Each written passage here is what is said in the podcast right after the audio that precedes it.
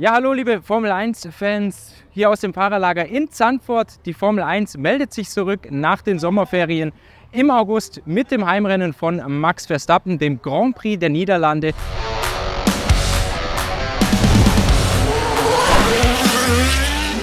Und natürlich, wer ist hier der haushohe Favorit? Es ist natürlich der Heimheld, es ist Max Verstappen. Red Bull hat bisher zwölf Rennen in dieser Saison gewonnen, also alle zwölf Rennen. Max Verstappen, der hat seine beiden Heimspiele hier 2021 und 2022 auch gewonnen, jeweils von der Pole Position. Und hier am Donnerstag wurde nur eine einzige Nationalhymne geübt und das war die holländische für den Sieger Max Verstappen. So jedenfalls träumt es die Niederlande, so träumen es hier seine Heimfans und ja, ganz klar, Max Verstappen, er sitzt im besten Auto. Er ist wahrscheinlich aktuell in der Formel 1 der beste Fahrer. Und Lewis Hamilton, sein alter Rivale von 2021, der wurde hier am Donnerstag gefragt, wie wahrscheinlich es denn aus seiner Sicht sei, dass Max Verstappen die verbleibenden zehn Rennen in dieser Saison gewinnt. Hamilton hat gesagt, die Wahrscheinlichkeit ist sehr, sehr hoch.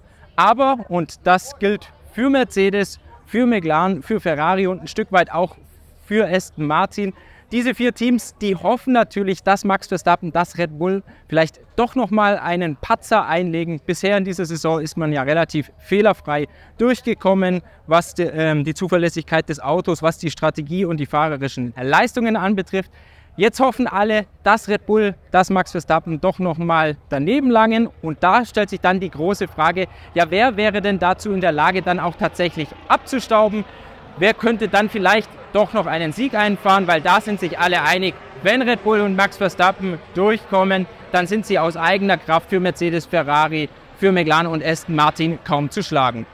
Ja, schauen wir mal auf die Verfolger Aktuell in der Weltmeisterschaft ist Mercedes mit 247 Punkten ja, Weltmeisterschaftszweiter. Lewis Hamilton und George Russell, die gehen relativ optimistisch hier in das Rennen in Zandvoort.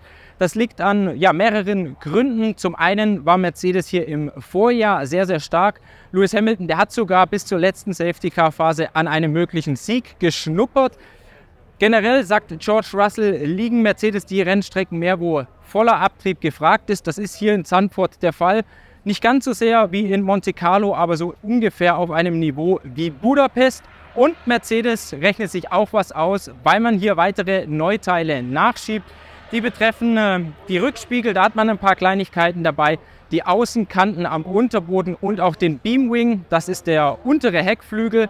Und diese neuen Teile, die komplettieren dann gewissermaßen das große Upgrade, das Mercedes in Spa-Francorchamps noch vor der Sommerpause eingeführt hat. Aus dem Team heißt es, mit diesen Upgrades und durch die Rennstrecke sieht man sich deutlich konkurrenzfähiger als zuletzt in Spa-Francorchamps. So ungefähr auf dem Niveau, was man in, in, Ungarn hatte. Und da hatte sich Mercedes als die zweite Kraft im Feld gesehen. Problem damals in Ungarn hatte man mit der Kühlung und dadurch ist man hinter McLaren zurückgefallen. Ja, die Kühlung, die sollte hier kein großes Thema in Zandvoort sein, weil es doch relativ frisch ist so um die 20 Grad und es gibt dann doch eine sehr, sehr hohe Regenwahrscheinlichkeit für den Freitag, den Samstag und den Sonntag. Max Verstappen hat gesagt, der Samstag wird wohl vom Wetter her der schlimmste Tag sein. Ja, schauen wir mal, wie das Ganze läuft und ich würde sagen, wir ziehen weiter zu McLaren, während über mir hier der Hubschrauber kreist. Ja, ich habe gesagt, machen wir weiter mit McLaren. Wir sind weitergezogen vor das Motorhome des Rennstalls aus dem britischen Woking. Zuletzt vor der Sommerpause in Spa-Francorchamps, da lief es ja nicht ganz so gut für McLaren, wenn wir jetzt mal das Hauptrennen betrachten. Oscar Piastri mit einem frühen Ausfall, Lando Norris mit nicht ganz so vielen Weltmeisterschaftspunkten. Hier für Zandvoort rechnet sich McLaren wieder deutlich mehr aus. In Belgien, da hatte man einfach keinen passenden Heckflügel dabei. Da hatte man zu viel Abtrieb drauf und Belgien ist eine Strecke gewesen, wo die Effizienz im Mittelpunkt stand. Hier in Zandvoort ist das ganz anders. Maximaler Abtrieb oder mehr oder weniger, fast maximaler Abtrieb wird verlangt. verlangt. Lando Norris und Oscar Piastri, die haben beide gesagt, ja, hier gibt es einige schnelle Passagen, gerade im Mittelabschnitt. Da ist McLaren ja prinzipiell sehr, sehr gut aufgestellt. Auf der anderen Seite gibt es noch ein paar langsamere Kurven, wo McLaren noch äh, zulegen muss, durch Upgrades ja weiter sein Auto verbessern sollte. Norris hat gesagt, ja, das ist eher noch ein langfristiges Projekt, aber er glaubt dann schon, wenn McLaren das anpackt, diese langsamen Kurven, das Fahrverhalten dort zu verbessern, dort mehr Abtrieb draufzusatteln, dass da so für die Zukunft noch fünf bis sechs Zehntelsekunden drin liegen. Obendrauf gilt es dann auch, die Effizienz zu verbessern.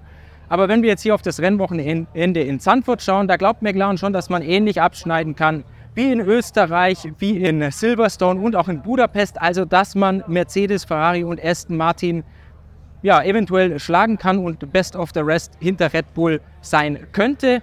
Dazu haben die Ingenieure auch kleinere Upgrades aufgelegt. Die betreffen einen neuen Heckflügel und auch einen neuen Unterflügel im Fachjargon Beamwing genannt.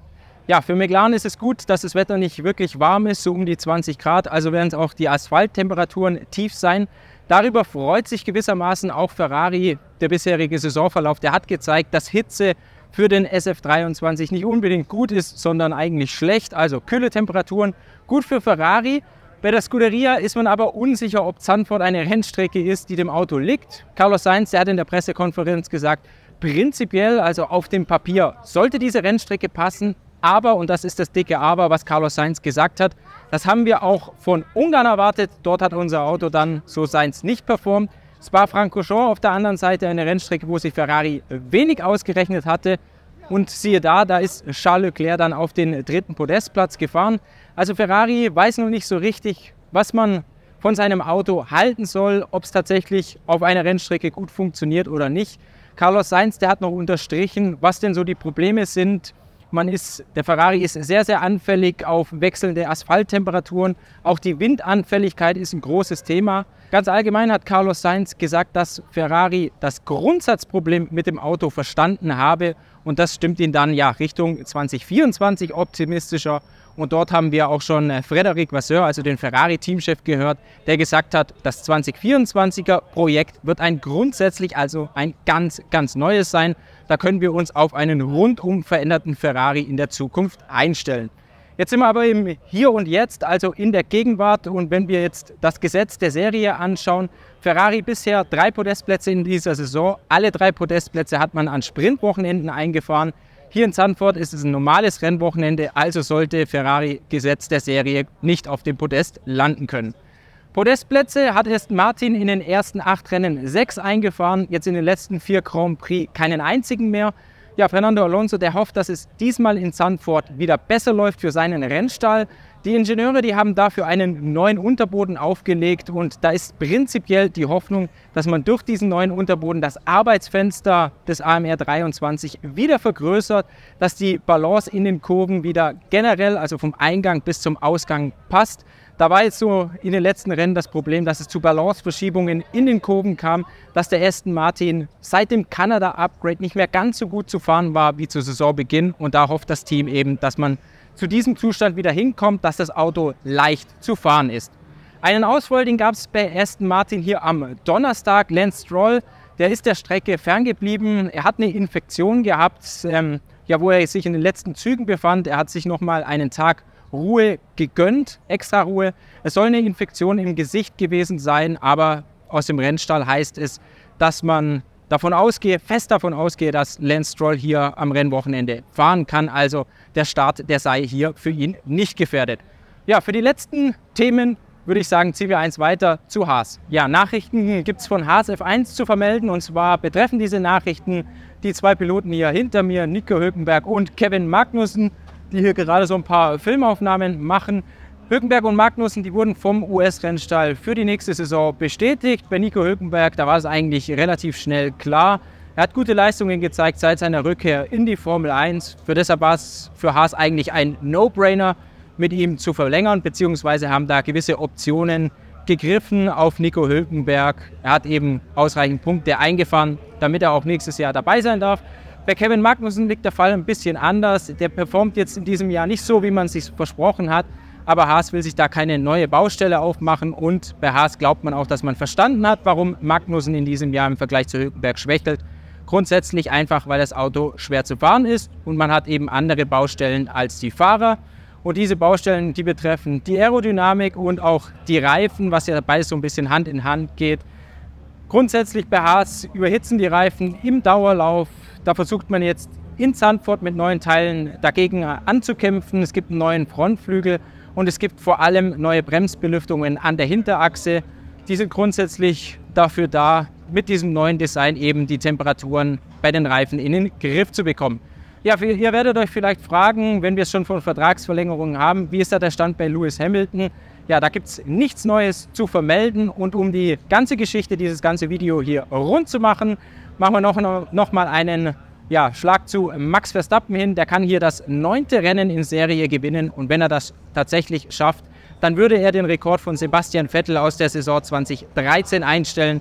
Der hat es damals auch geschafft, die letzten neun Rennen zu gewinnen. Max Verstappen steht hier vor seinem neunten Triumph in Serie. Und wie wir Lewis Hamilton eingangs gehört haben, es ist ziemlich wahrscheinlich, dass Max Verstappen noch sehr viele Rennen in diesem Jahr gewinnen wird.